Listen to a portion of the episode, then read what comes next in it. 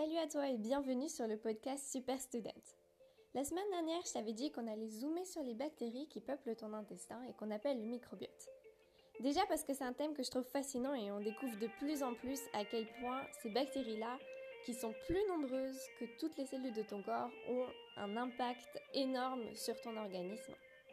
Autant que ce soit sur tes émotions, sur ton cerveau, les interactions avec le système immunitaire, bref, plein plein de choses. Mais l'épisode de cette semaine, il va être un peu particulier parce que finalement, j'ai pas fait de recherche. Et aujourd'hui, j'aimerais te raconter une histoire. Notre histoire démarre à la naissance d'un bébé qu'on va appeler Ariane. Et comme tous les bébés en bonne santé, il naît avec euh, un cœur, deux poumons, un intestin qui est encore vierge. C'est un territoire vide encore. Et justement, à la naissance, il va être colonisé pour la première fois par des bactéries, qui sont les bactéries de la flore vaginale de la maman. Et ça, mine de rien, c'est important parce que le monde tout autour, il est rempli de bactéries qui n'ont pas toutes de bonnes intentions. Et si le territoire qu'est l'intestin d'un bébé reste vide, il va pouvoir être colonisé par n'importe qui, dont des bactéries qu'on n'aimerait pas avoir. Mais voilà, ce territoire maintenant est occupé par des bactéries qui vont empêcher d'autres bactéries d'arriver, de les coloniser, de s'installer. L'intestin à la base vierge du bébé est maintenant occupé, il a des gardiens. On va laisser de côté quelques instants l'intestin d'Ariane et ses bactéries. J'interromps déjà ici l'histoire pour te mettre en garde, parce qu'à l'époque j'avais 8-9 ans, et donc forcément mes souvenirs sont des souvenirs d'enfants un peu flous. À l'époque j'avais pas tout compris, j'avais pas tout suivi. Du coup j'ai dû poser des questions, revenir sur euh, cette histoire justement pour pouvoir te la raconter aujourd'hui. Donc le bébé grandit, et ça devient une petite fille de deux ans, jusqu'au jour où elle est chez le médecin avec ses parents. Et il se penche sur la courbe de croissance, tu sais qu'on a dans les carnets de santé et qu'on suit de façon très très précise pour les enfants et les bébés. Et il se rend compte que cette courbe, elle devient de plus en plus plate. C'est-à-dire qu'Ariane arrête progressivement de grandir. Alors forcément, on commence à s'inquiéter. Je sais pas si les parents font la tournée des médecins, mais en tout cas, ils en trouvent un, de confiance, qui fait les tests et finit par trouver un parasite à la petite fille. Donc forcément, tu t'imagines bien, les parents cherchent une solution. Comment est-ce qu'on fait pour retirer ce parasite ou ce parasite qui était dans les intestins de la petite fille? Et je trouve que la maman avait un contact en Allemagne chez qui elle avait fait une formation d'un Heilpraktiker, c'est-à-dire c'est l'équivalent des naturopathes allemands, qui était vachement plus avancé à cette époque-là. Je te le rappelle, c'était euh, il y a dix ans en fait. Et donc les parents emmènent euh, Ariane chez ce Heilpraktiker allemand qui lui avait tout un tas de tests, qui a fait des analyses de justement la flore intestinale, du microbiote de Ariane, et qui pouvait dire exactement euh, oui, alors elle n'a pas assez de ces bactéries-là, celle-là c'est pareil, il en manque. Et il a pu aussi montrer que le parasite, il avait été là, mais qu'il jouait plus vraiment un rôle et que ça venait pas de là les problèmes de croissance qu'elle avait. Ou plutôt si, ça venait de là les problèmes de croissance qu'elle avait. Mais il a cherché la cause là derrière. La cause, c'était justement ce microbiote déséquilibré. Parce que la flore déséquilibrée, c'est-à-dire pas la bonne composition de telle bactérie et telle bactérie et des mauvaises bactéries qui colonisent l'intestin, ça change complètement le milieu et du coup un parasite comme celui-là, aucune idée duquel c'était, a pu beaucoup plus facilement s'installer.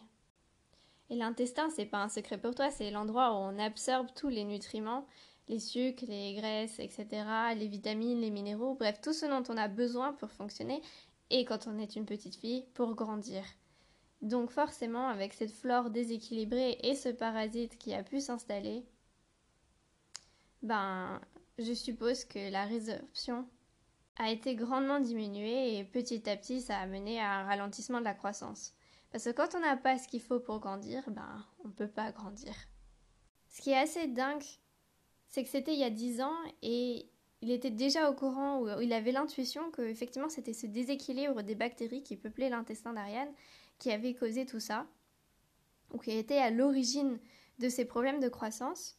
Et tout simplement ce qu'il a fait, c'est qu'il nous a prescrit des probiotiques. Avec euh, effectivement les deux bactéries qui manquaient, qui étaient importantes, et donc les parents sont allés chercher les probiotiques en Allemagne puisqu'il avait euh, la marque qu'il voulait absolument et les bactéries qu'il voulait absolument donner à Ariane. Des probiotiques qu'on allait chercher en stock, euh, qu'il fallait réfrigérer. Du coup, Ariane en a pris pendant un à deux mois. Et au fur et à mesure, tout doucement, elle a repris une croissance normale. Ça a pris à peu près 6 à 8 mois à ce que sa courbe redevienne à, à la normale et qu'elle rattrape en quelque sorte son retard. Du coup, euh, voilà, quand elle avait à peu près 4 ans, elle a rattrapé le retard et elle a repris une croissance normale. Sans le savoir, c'était la première fois que je rencontrais des probiotiques.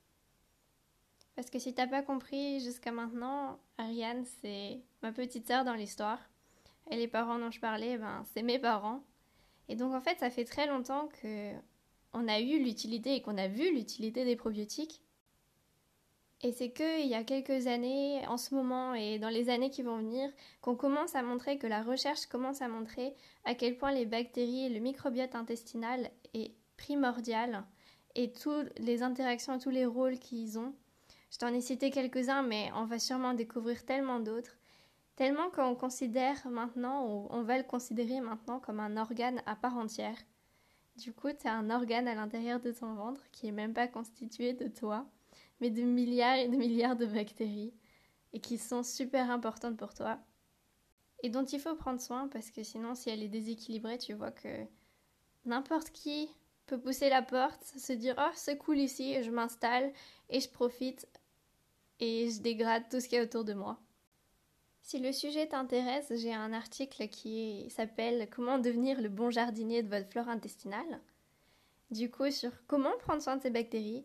Et si ça t'intéresse de faire une cure de probiotiques comme je le fais en ce moment pour me préparer pour l'hiver, ben écris-moi aussi et je te conseillerai ce que je prends parce qu'ils sont vraiment super et qu'il n'y a même pas besoin de les réfrigérer et de les avoir en gros stock. La super différence par rapport à il y a 10 ans. En plus, ils ont bon goût. voilà, on arrive à la fin de cet épisode un peu spécial. Et ça m'intéresserait de savoir ce que t'en as pensé, si ça t'a plu, si ça t'a déplu, si tu préférais les épisodes comme d'habitude où j'expliquais plus, où j'ai plus fait une liste avec des conseils, etc., que de raconter une histoire comme ça. Bref, donne-moi ton avis et on se dit à la semaine prochaine où on parlera soit justement plus en détail de ces bactéries et de comment s'en occuper, ou bien tout simplement de comment se préparer à l'hiver, comment renforcer son système immunitaire et tu vas voir qu'elles vont aussi faire partie de la solution et des conseils.